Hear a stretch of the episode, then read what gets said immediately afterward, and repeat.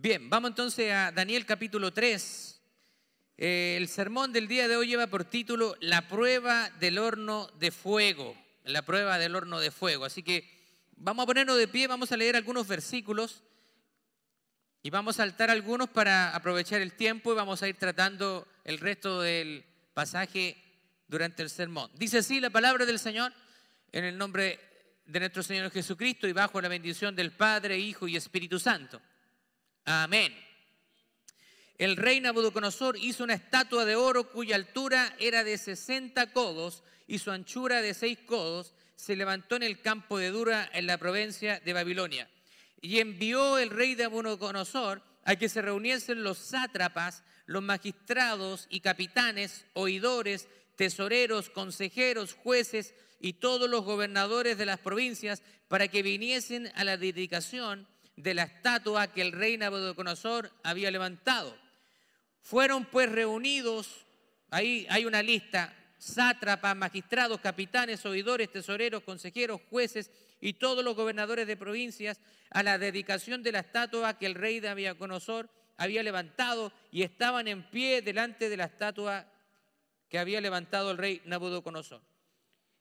Y el pregonero anunciaba en alta voz, mandase a ustedes, oh pueblos, naciones y lenguas, que al oír de la bocina, de la flauta, del tamboril, del, arpa, del salterio, de la zampoña y de todo instrumento de música, os postréis y adoréis la estatua de oro que el rey Nabucodonosor ha levantado. Mire lo que dice el versículo 6.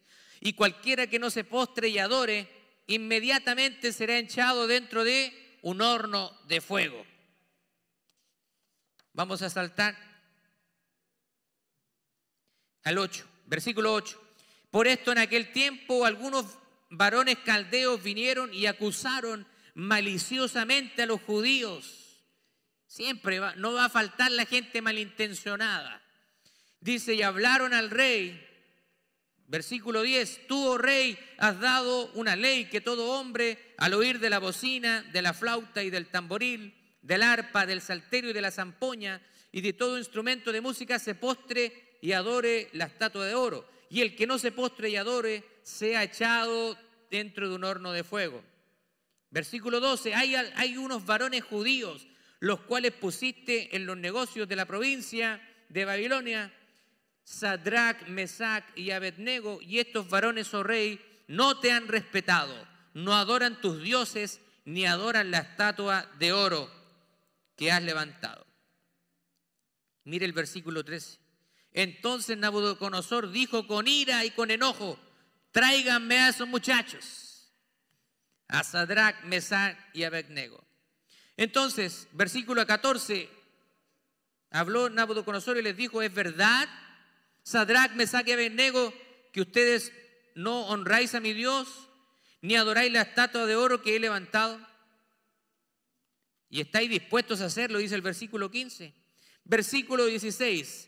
Sadrach, Mesach y Abednego respondieron al rey diciendo, no es necesario que nosotros te respondamos acerca de este asunto. He aquí nuestro Dios, a quien nosotros servimos, puede librarnos del horno de fuego. Y de tu mano, oh rey. Y si no, y si no nos libra, sepas tú, rey, que no serviremos a tus dioses, ni tampoco adoraremos la estatua que has levantado. Imagínense. Se paran estos jóvenes, estos eran teenagers, ¿cierto? Y estaban ahí enfrentando al rey más poderoso de ese tiempo y le dijeron, no, no vamos a servir a tus dioses, porque hay alguien más importante para nosotros. Versículo 19, entonces dice que Nabucodonosor se llenó de ira y dice que le cambió hasta el aspecto y ordenó que calentasen el horno siete veces más y que lanzaran a Sadrach, Mesach y Abednego. Tome asiento, por favor. Vamos a ir tratando el resto de los versículos hasta el 30. Bueno, para resumirle un poquito la historia, después de que los eh, siervos del rey calientan el horno, dicen que algunas personas que estaban calentando el horno y cuando echan los muchachos se murieron, porque el horno había sido calentado siete veces más de lo habitual. Así que las personas que estaban ahí a cargo de echarle leña al fuego se murieron, acercándose al horno. Entonces, el rey Nabucodonosor se acerca al horno y está mirando y dice, ¿no hemos acaso puesto tres varones en el horno? Pero aquí yo veo un cuarto y es semejante al Hijo de los dioses. Wow. Gloria a Dios. Bueno, vamos a, irnos al texto. Dice acá, bueno, nosotros estamos continuando con una serie que hemos eh, denominado Esperanza que motiva fidelidad y la hemos basado esta serie en el libro de Daniel. Acá nosotros podemos ver que Daniel nos encuentra en este pasaje. Acuérdese que Daniel y estos muchachos eran amigos, eran judíos, habían sido tomados de del linaje real de Jerusalén y habían sido puestos por siervos de Nabucodonosor. Así que Daniel nos encuentra en este, en este pasaje, pero sí están sus tres amigos. Ahora, hay pruebas muchas veces a las que nosotros somos sometidos muchas veces y veremos cómo se levantaron estos hombres. Hay algunas interpretaciones con respecto a este texto eh, algunos ven aquí como un adelanto profético de Israel, del periodo de la gran tribulación, donde en un tiempo de dificultad de la nación judía y después de que la iglesia haya sido arrebatada, Nabucodonosor representa para algunos el anticristo y su imagen representa el anticristo que se levantará y pedirá adoración. Ahora, los tres hebreos, algunos dicen que puede representar a los creyentes judíos que serán protegidos durante la gran tribulación. Y Babilonia representa el sistema de gobierno que pretende siempre dejar afuera a Dios. Hoy en día todos los gobiernos están tratando de dejar fuera a Dios. El diablo ha hecho un buen trabajo a nivel mundial. Aquí en Estados Unidos antes se oraba en las escuelas, ahora se tiene que ir a orar a las cárceles. Algo antagónico pero una realidad triste. Se han sacado las Biblias de las escuelas, pero se están llevando Biblias a las cárceles. Esa es la realidad de nuestra sociedad, yendo de continuo al mal. Ahora, este sistema que está inserto en la sociedad siempre se va a levantar contra nuestras creencias, contra nuestros valores y se va a levantar contra nuestra fe. Así que no es fácil enfrentarse a eso. Algunos dicen que Daniel podría incluso representar la iglesia acá. En la Biblia nosotros tenemos diferentes acontecimientos donde Dios ha protegido a sus hijos en medio de gran prueba. Puedo nombrarle algunos. José, ¿se acuerda de José? Cuando fue llevado a Egipto y vendido a Potifar, que lo mandaron a la cárcel, ¿se acuerda? Dios protegió su vida. Noé, ¿se acuerda de Noé cuando estaba construyendo el arca y todos se burlaban de él? pero cuando llegó el tiempo el Señor me envió el diluvio. También Isaac fue protegido por el Señor. Cuando Abraham iba a sacrificarlo y Dios estaba probando su corazón y dice, no toques al muchacho porque sé que me temes. Dios siempre va a proteger a sus hijos en medio de la prueba. En este caso, al igual que Daniel, estos tres amigos también se mantuvieron firmes en sus convicciones, dispuestos a llegar hasta la muerte. ¿Está usted dispuesto a morir por Dios? Le hago yo esa pregunta. ¿Usted moriría por Dios? ¿Sabe usted que durante la persecución de la iglesia primitiva, cuando el gobernador romano perseguía a los cristianos, literalmente estaban ahí con las espadas y les preguntaban a los cristianos. Y les preguntaban, ¿Cristo o el César? ¿Quién es Señor? ¿Cristo o el César? Los cristianos que estaban con sus convicciones firmes decían, Cristo es el rey. Y los mataban ahí. Pero había otros cristianos, y esto nos cuentan los libros de historia, que muchos negaban a Cristo por el temor a, a morir. Decían, no, César es el Señor. Negaban a Cristo. sobrevivían, pero vivían toda una vida como cobardes. ¿Está usted dispuesto a morir por Dios? Ahora nosotros podemos tener la tentación de que podríamos excusarnos de alguna manera. Bueno, si todo el mundo lo hace, ¿por qué no? Ah, Sadrach, Mesach y Abednego podrían, podrían decir, bueno, todo, todo el mundo lo hace. Todo el mundo está adorando esta estatua, ¿por qué nosotros no? ¿Por qué nosotros no? Además, Señor, si no lo hacemos nos van a matar, así que tú tienes que entender. Pero los no deben ser rotundos no. No un no a media. Cuando usted le vayan a golpear la puerta a su casa a esos amigos que en vez de amigos lo llevan para la parranda, ¿cierto? Lo llevan ahí para la fiesta y lo quieren desviar de un hombre que está dedicado a su familia. Cuando usted le dice, no, mira, esta semana no puedo, pero la próxima semana quizás sí. Ellos van a volver. Van a volver, bueno, y esta semana tú nos dijiste, no, eh, no, no, esta semana no puedo, pero la otra semana quizás sí. Usted tiene miedo de decirle no. Un no es no.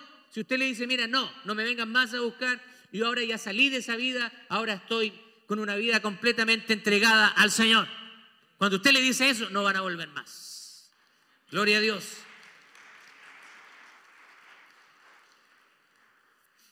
Usted debe cerrar la puerta a cualquier clase de decisión que ponga en juego su integridad. Ojo con esto. Mire que hoy, en este tiempo, es donde muchos cristianos pierden su integridad por agarrar un poquito más de dólares en la declaración de impuestos, y lo digo así tajantemente. No mientan sus taxas, diga la verdad. Si está casado, declárelo como matrimonio. Muchos lo hacen, no, mira, yo declaro tus taxas, yo acá, así nos dan un poquito más. Estrategias para tratar de buscar más dinero. Sea íntegro en todo. Demuestre que usted es un hijo de Dios. Quizás va a ganar un par de dólares más, pero habrá perdido toda su integridad delante del Señor. Acá nosotros tenemos al rey Nabucodonosor nuevamente, pero esta vez lo vemos con una actitud totalmente diferente a la que mostró en Daniel en el capítulo anterior de Daniel. ¿Se acuerdan en el capítulo 2? ¿Qué está haciendo Nabucodonosor? Dice que está alabando al Dios de Israel. Está adorando. Bendito sea el Dios de Daniel. Y puso a Daniel ahí, lo levantó y dice que reconoció al Dios de Daniel. Pero unos versículos después vemos ese mismo Dios, ese mismo rey que está adorando al Dios de Daniel y ahora está levantando una estatua, un idólatra.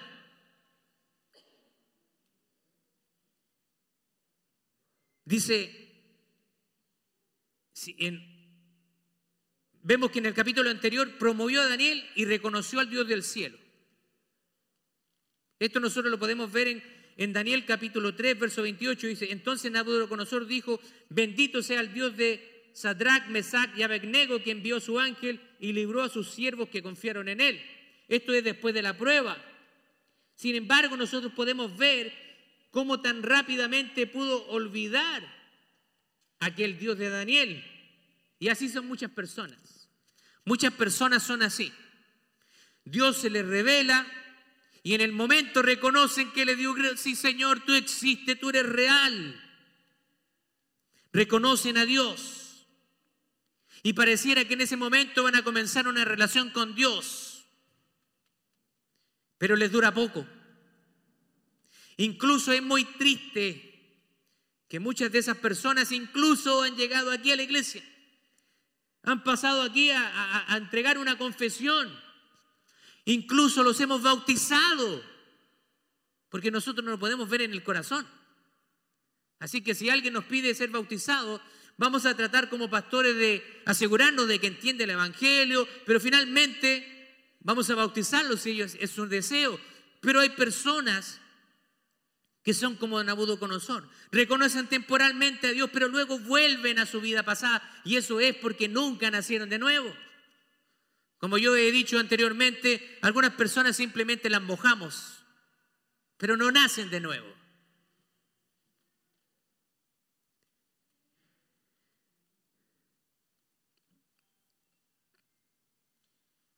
Muchas personas vuelven a sus antiguas creencias y enfocarse en sí mismos.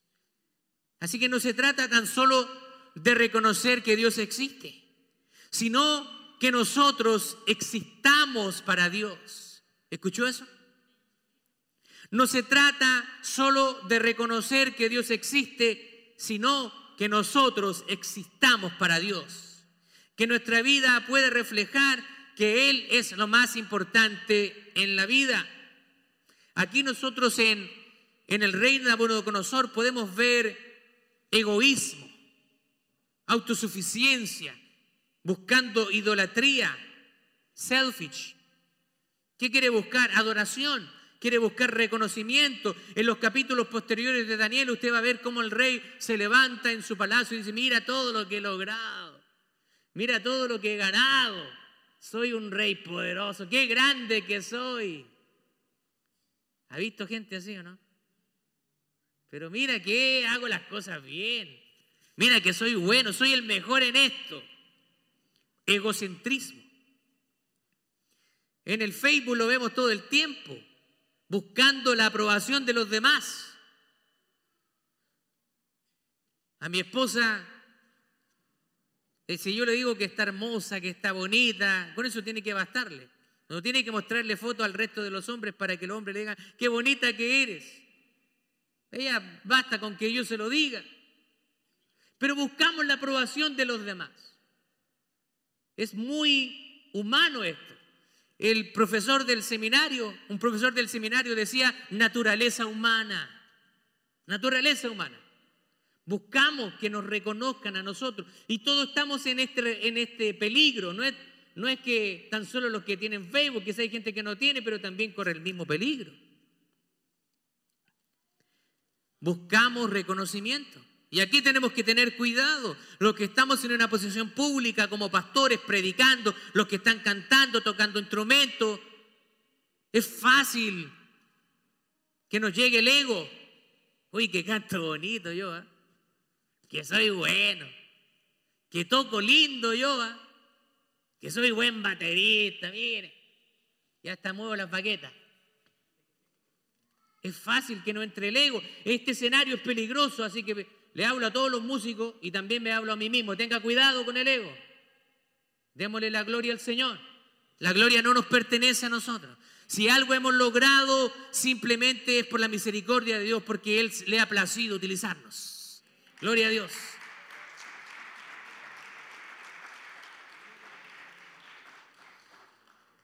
Vamos a ver algunas características de este rey de Nabucodonosor. Primero es ignorante, porque por ignorancia cree, que el Dios de, cree en el Dios de Daniel, aunque más poderoso es solo un Dios más entre muchos dioses que él cree. Recuerde que estas naciones eran politeístas, creían en muchos dioses, así que reconoce al Dios de Daniel, pero es ignorante porque todavía sigue creyendo que hay otros dioses.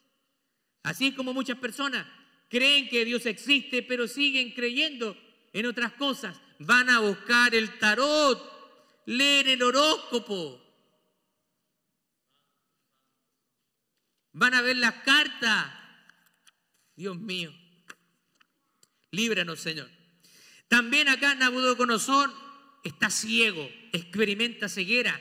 A pesar de que Dios se le ha revelado de una manera personal, Nabucodonosor no lo está viendo a Dios. Hay personas que aunque se les apareciera a Jesucristo mismo, la dureza de su corazón es decir, no, esto, estoy viendo espejismo, estoy viendo una visión, esto no es verdad, estoy imaginando cosas. Hay dureza en su corazón cuando Dios se le manifiesta. Nabucodonosor dice que abre su boca para reconocerlo y alabarlo, pero pronto se olvida del favor de Dios y de los atributos de Dios y su soberanía. Se olvida de que ese Dios poderoso reveló el misterio de su sueño. Bueno, Nabucodonosor muchas veces no es muy diferente a nosotros, si no nos hagamos aquí los perfectos. Muchas veces caemos en la actitud de Nabucodonosor. Conociendo al Dios Todopoderoso, nos comportamos como gente idólatra, como gente desobediente. También hay soberbia. un año después de haber sido advertido y llamado al arrepentimiento por Dios, Nabucodonosor, admirando desde el balcón, esto está en Daniel capítulo 4, verso 30, dice que comienza a contemplar la hermosura de su reino.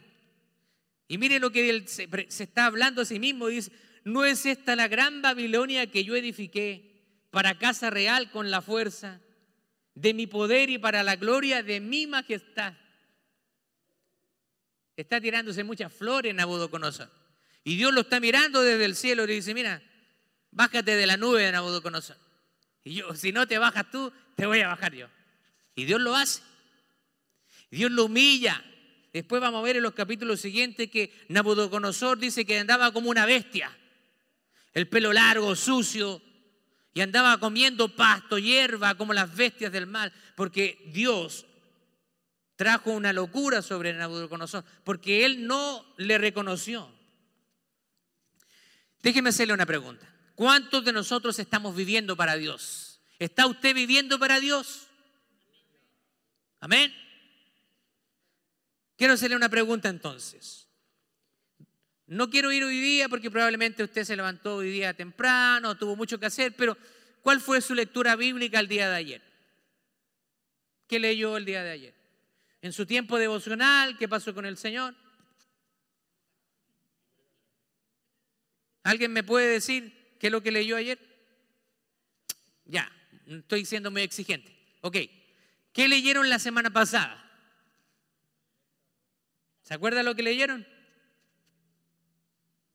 Pero si ustedes me dijeron que están viviendo para Dios, ¿acaso eso no significa pasar tiempo día a día con la palabra de Dios?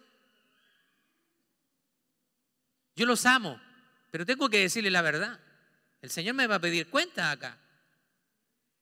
Si usted realmente dice que está viviendo para Dios, demuéstrelo entonces.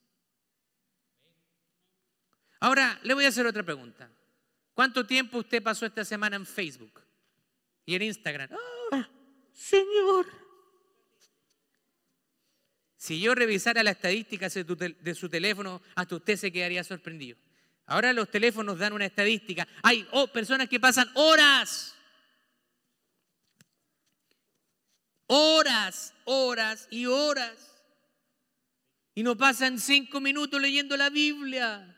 No tengo tiempo para leer la Biblia, pastor. Y los veo que postean a cada rato. No tiene tiempo o no ha puesto las prioridades en el Señor. Dice el Señor, si tu ojo te da ocasión de caer, sácate el ojo. Así que si su teléfono es ocasión de caer, ¿Qué vamos a hacer con el teléfono? Esto nos ha hecho dependientes.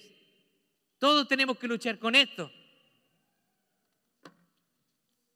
Acá nosotros podemos ver una plena y clara manifestación del egocentrismo del hombre, tratando de buscar alabanza, la adoración y el reconocimiento que solo le pertenece a Dios. Los eruditos estiman que esta estatua era bastante grande, aproximadamente unos 30 metros, y estaba hecho de metales preciosos, dice una estatua de oro. Imagínense la riqueza que tenía este rey. Ahora, Babilonia, donde se ha localizado actualmente en la geografía, es un lugar de mucha planicie. Por lo tanto, la estatua probablemente se podía ver a mucha distancia.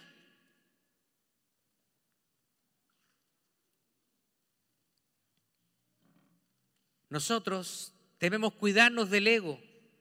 Si somos cristianos, guardémonos de no recibir la alabanza que solamente le pertenece a Dios.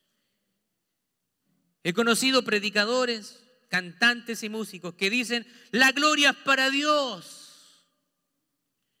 pero ellos reciben parte de esa gloria. Que Dios nos ayude a no tomar la gloria que solamente le pertenece a Dios. ¿Sabe qué? Y esto yo lo viví en carne propia. Cuando era joven, un par de años atrás, había llegado a la iglesia estábamos con un grupo de jóvenes y teníamos la intención de armar un grupo de música. Habían baterista, un pianista, incluso un saxofonista, muy bueno. Yo era el vocalista de la banda y la banda se llamaba Revelación. Por ahí por internet también hay unos temas grabados, nos puede buscar después. Bueno, resulta que nosotros cuando nos preguntaban, ¿para qué ustedes están haciendo este grupo musical? Nosotros, no, es para ir a, alabar a Dios, mostrar, mostrar música y predicar a través de la música. Pero yo me, di, me fui dando cuenta en ese proceso de formación de esa banda, de la grabación de, de los discos, de la música, perdón. No alcanzamos a grabar discos, pero sí alcanzamos a grabar algunos temas de manera profesional. Yo me di cuenta en algún momento y dije, no, yo estoy mal. Nosotros estamos diciendo que estamos buscando la gloria de Dios, pero realmente nosotros queremos hacernos conocidos. Sí, sabe que en algún momento Dios me confrontó, mira, un momentito. Tú dices que estás aquí cantando para, para mí, con el grupo, que quieren predicar, que quieren llevar mensajes, pero, pero ¿qué es lo que está en tu corazón? Y sabe que en mi corazón había ese anhelo de buscar la alabanza de ser famosos. Así que yo le puedo decir que yo viví esto personalmente. Después de eso, ese grupo se disolvió. Todos nos fuimos por diferentes lugares y eso que el grupo le estaba yendo bien. Nos estaban haciendo invitaciones en Chile, varias iglesias, participamos de eventos, así que, y la música era bastante buena. Pero el, fin de eso no era alabar a Dios, era buscar que nos reconocieran a nosotros. Así muchos hoy en día, muchos ministros de alabanza buscan reconocimiento propio. Ya no, no trabajan para el Señor, sino para ser reconocidos. Que Dios nos libre de eso. Así que acá nosotros vemos que el ego puede destruir. Nosotros corremos más peligro después de una victoria que después de una derrota. ¿Sabía usted eso? Corremos más peligro después de una victoria que después de una derrota. Porque en la victoria ah, se nos sube el ego, se nos sube el ego. Pero cuando estamos derrotados, ¿cierto? Miramos al cielo buscando la misericordia, la fortaleza de Dios, pero cuando venimos aquí campantes de la batalla, inflamos el pecho.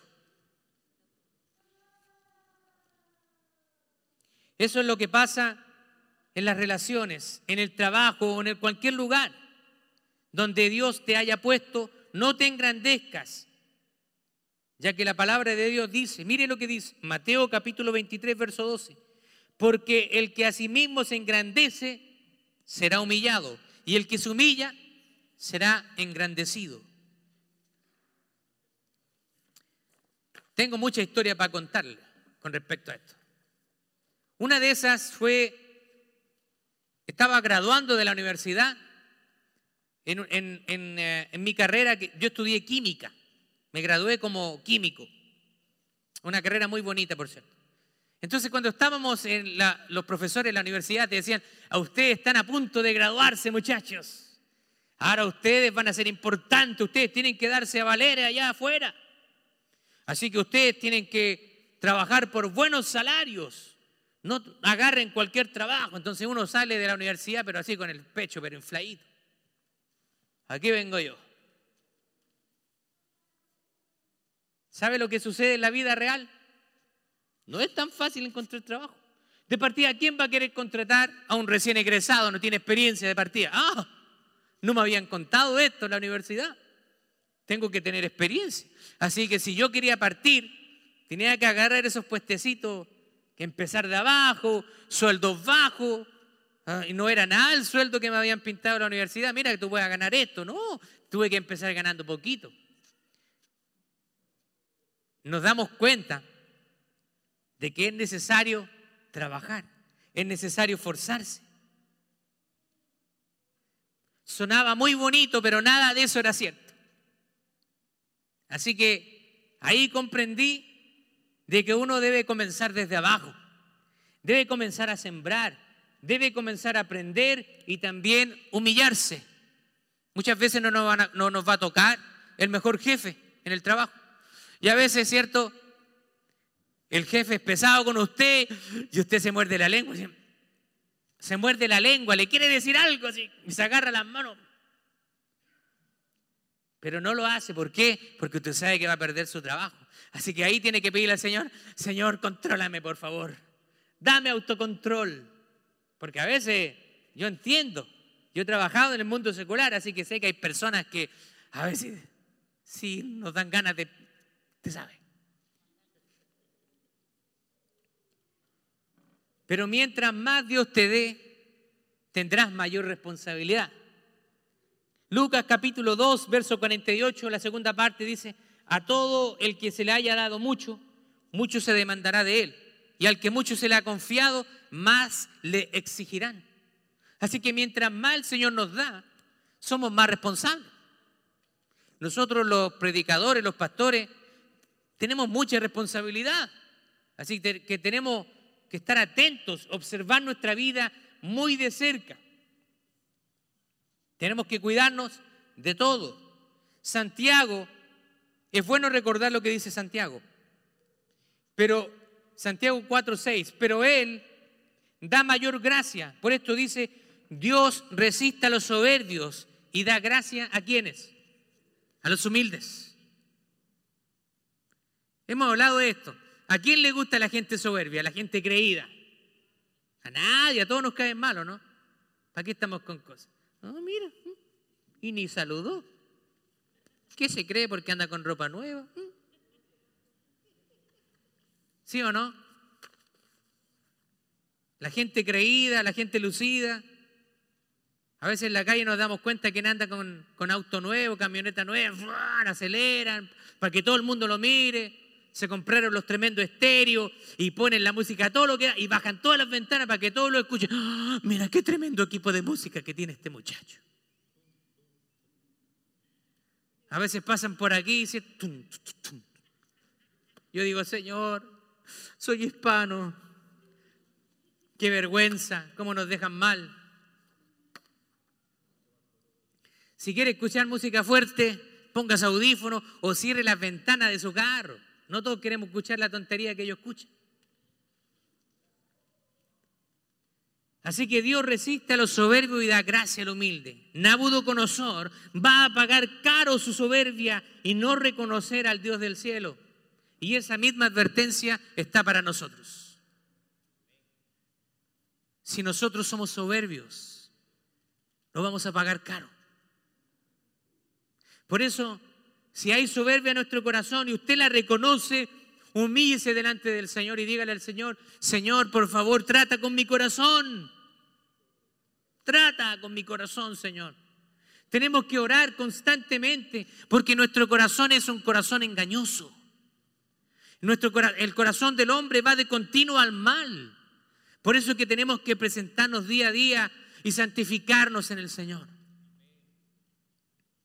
Ahora, ¿Cómo podemos caer en el orgullo y el ego, provocando que destruyan también lo conquistado? Es lo que le va a pasar a Nabucodonosor. Él ha tenido las siguientes actitudes que lo han llevado a caer. Le han humillado su soberbia. Primero, él tenía una actitud soberbia y autosuficiente. Ah, sí, yo soy bueno, yo tengo mi trabajo, yo, yo me conseguí este trabajo porque yo soy bueno en esto, soy inteligente. Dale gracias al Señor que tienes salud, que tienes vida. No dar la gloria solamente a Dios, lo que le pasó a Nabucodonosor, no reconociendo que por Dios alcanzamos y llegamos donde estamos. Ahora usted vive en Estados Unidos. ¿Cierto? Los que venimos de, Latinoamérica, ya después nos ponemos exquisitos. Ya no podemos comprarnos cualquier ropa, ya en el Walmart no, esa ropa ya pasó de moda la ropa del Walmart. Ahora tenemos que comprarnos ropa de marca, para que nos miren allá en nuestros países y subimos la foto. ¡Oh, mira cómo está. ¿Cierto? Y haciendo un poquito alarde de lo que hemos conseguido aquí en Estados Unidos. ¿ah? Para que nos vean en Chile, en Argentina, en Honduras, en Perú, Mira, vámonos para allá, está buena la cosa allá. Pero nosotros sabemos que las cosas cuestan. Pero sea humilde, si Dios le ha dado, sea humilde, no ande alardeando de lo que tiene. Creer todos los halagos de la gente, no crea todos los halagos de la gente. A veces detrás de los halagos hay interés. No todos los halagos son sinceros. Así que, amén por ahí dijeron, ¿ah? Pero yo quiero que le digan amén a todo, no a algunas cosas nomás. No todos los halagos son sinceros. A veces personas que son, te van a adular, te van a, golpetear la espalda, te van a, a sobar la espalda. Wow. Lo he vivido en carne propia. Gente que se despedía de nosotros cuando nos vinimos a Estados Unidos, pastor, lo traíamos, pastor, pastor, y lloraban con nosotros cuando nos veníamos a Estados Unidos. Cuando estuvimos acá, unas puñaladas por la espalda. Así que no todas, no todas las palabras bonitas son bien intencionadas, a veces tienen interés. Pensar que en la vida estaremos triunfando todo el tiempo. Habrá momentos de fracaso también. Hay momentos donde no te va a ir bien. Y tienes que estar preparado. En los momentos de abundancia, alabar a Dios. Y en los momentos de escasez también alabar a Dios. En la vida es así, la vida es de altos y bajos. Ayer estaba viendo un reportaje con mi esposa. Estamos en el país, uno de los países más desarrollados del mundo. Sin embargo, todavía existe gente sin hogar, gente en la pobreza, gente que se levanta y no tiene para comprar un plato de comida. El estado de California, uno de los estados más ricos de los Estados Unidos, la sexta economía a nivel mundial, tiene la mayor cantidad de personas en la calle de todos los Estados Unidos, viviendo en la calle. Y, muchas veces eh, en el reportaje veíamos, las personas tienen la imagen de una persona de la calle, una persona floja que no quiere trabajar, pero no es así. Eh, se ha vuelto la vida tan cara que muchos profesionales tienen que vivir en su carro porque no son capaces de poder pagar un departamento. Hay gente que está viviendo en sus carros. Los que estamos acá, ojalá que nunca lleguemos a esa situación.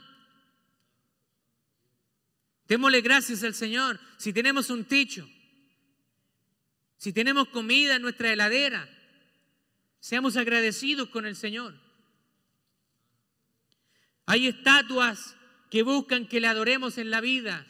Así como Nabucodonosor buscó la adoración de esa estatua, hoy en día hay estatuas que buscan que nosotros le adoremos. Primero el dinero.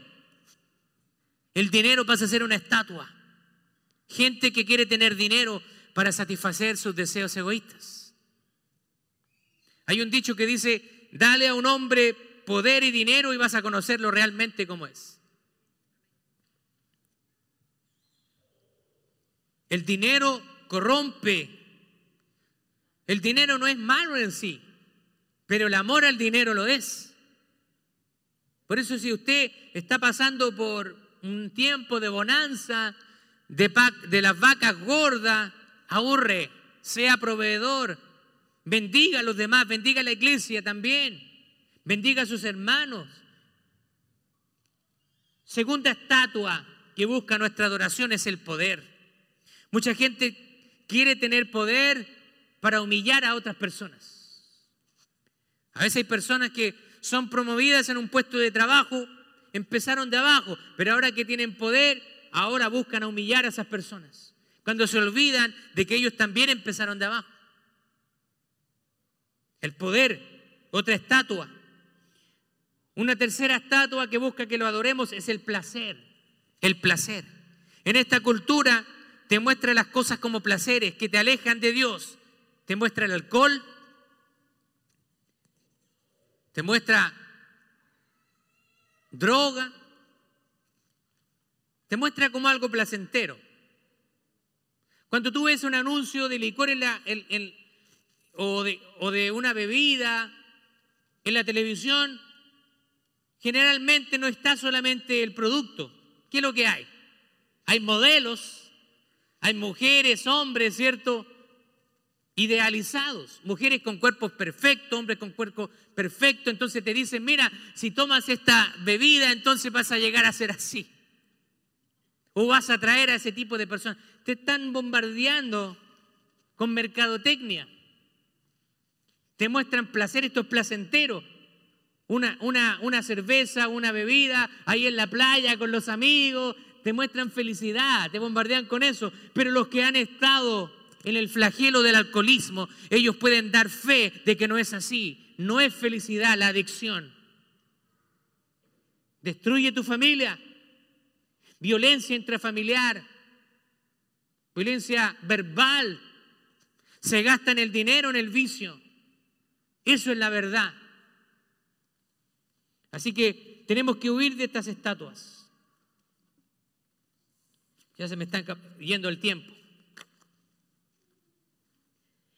Bueno, vamos rápidamente, voy a tener que saltarme algunos versículos.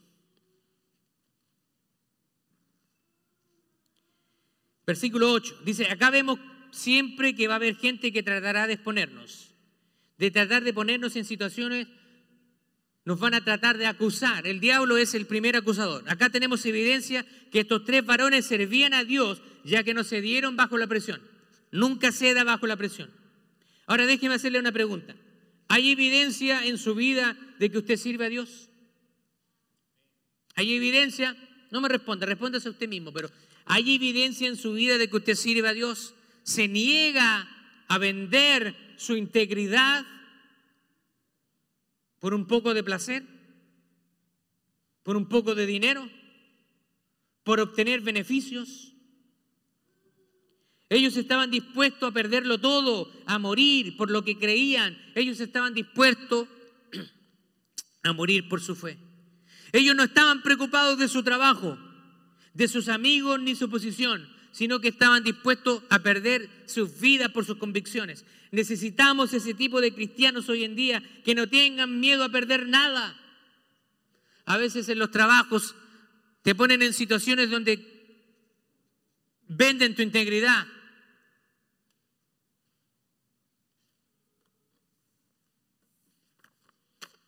Yo perdí un trabajo porque no estuve dispuesto a vender mi integridad. Y fue un tiempo difícil. Fue un tiempo difícil. Y no fue más, fue más de una ocasión. Tenía que confrontar a mi jefe, que también era parte de nuestra iglesia. Y lo tuve que confrontar con el adulterio. Era el administrador de su negocio yo, tenía un buen salario, administraba a todos los trabajadores, hacía la planilla de pagos, contabilidad, todo el sistema financiero lo veía yo. Yo hablé con mi esposa y le dije, usted sabe que yo tengo que confrontar esto y eso va a significar que me voy a quedar sin trabajo. Mi esposa me dijo, sí lo sé. Y lo hicimos, tuve que hacerlo. Lo confronté, era parte de la iglesia, lo negó, aunque teníamos la evidencia habían mensajes de texto, todo. No fue una concesión a la ligera. Quede sin trabajo. Nunca venda sus convicciones. Nunca las venda. Dios de una u otra manera lo va a sustentar. Vimos nosotros como Dios durante ese tiempo nos sustentó. Necesitamos este tipo de cristianos y que puedan decir, como dijo Pablo, el vivir es Cristo y el morir es ganancia. Nosotros sufrimos cuando perdemos a un ser querido, pero cuando ese ser querido fue un cristiano devoto, nosotros podemos tener la seguridad de que Él está en un lugar mejor. Gloria a Dios. Este, esta semana se cumplen ya ciertos años de que hemos perdido a una persona muy importante en nuestra congregación, nuestra hermana Elba. La recordábamos esta semana. Una mujer muy servicial. Recuerdo a la hermana Elba, era maniática del aseo. Estos baños tan asquerosos, pastor. Así que ella iba y los limpiaba y todo siempre andaba viendo en qué podía ayudar. Eh, se nos arrebató su vida de un momento a otro. El día sábado estaba aquí disfrutando de un evento de mujeres y el día domingo estaba en un hospital. La vida es frágil. No nos aferremos a las cosas de esta vida. Es fácil aferrarse a las cosas de esta vida, no lo haga. Esta es la verdadera vida cristiana, el que a veces tengamos que padecer. Filipenses capítulo 1, verso 29 dice, porque a ustedes les es concedido a causa de Cristo no solo que ustedes crean en Él, sino también que padezcan por Él. Así que si usted ha escuchado ese evangelio cuando te dice que es todo felicidad, que se te van a acabar los problemas, que vas a tener mucho dinero, Dios te va a bendecir en todo, ese no es el verdadero evangelio. Es cosa de que miremos a los apóstoles, cómo terminaron. Todos ellos, menos, excepto Juan. Juan murió de una muerte natural, pero el resto de los apóstoles, todos murieron como mártires. Así que no escuche a esos falsos apóstoles, falsos profetas que andan proclamando prosperidad como si tuviera en ellos el poder de que tú seas bendecido.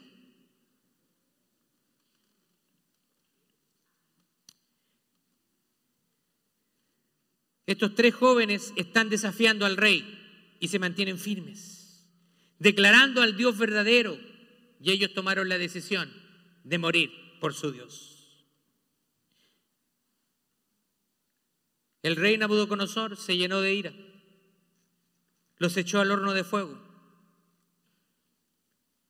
pero cuando los echa, Dios los protegió. Versículo 25 y dice, he aquí yo veo a cuatro varones sueltos que pasean en medio del fuego sin sufrir daño y el aspecto del cuarto es semejante al Hijo de los dioses. Los eruditos dicen que esa es, ese es Cristo preencarnado. Porque Cristo está en el Antiguo Testamento.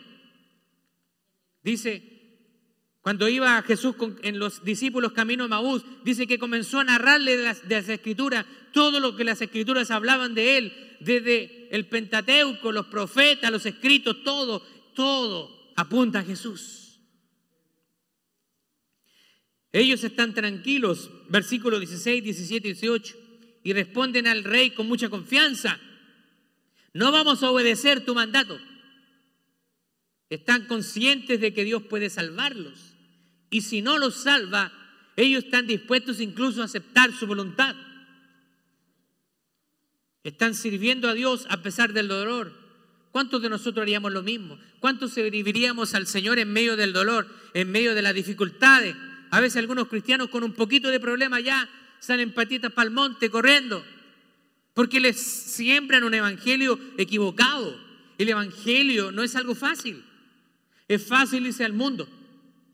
Es fácil irse al mundo. Allá nadie te va a criticar, pero cuando nosotros nos acercamos al Señor, ¿de qué nos catalogan? Retógradas, intolerantes, tradicionalistas, fundamentalistas. El versículo 28 dice que el rey glorifica al río del cielo. Finalmente tiene que reconocer que el Dios de Sadrach y Mesach y Abednego es el Dios verdadero. Y dice el versículo 30 que el rey engrandeció a Sadrach, Mesach y Abednego.